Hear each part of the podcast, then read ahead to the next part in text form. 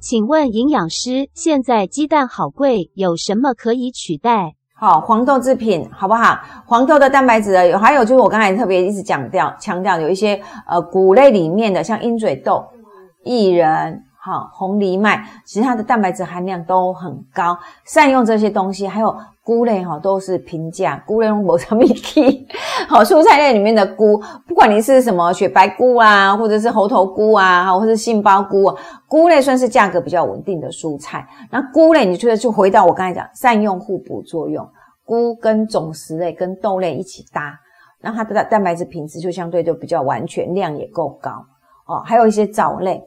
昆布类、藻类还带根呐，或者是海菜，这也都是比较平价，不会有那个上下波动的。那你就用这样子来做互搭，那可能对我们来讲是会比较好的一种方法。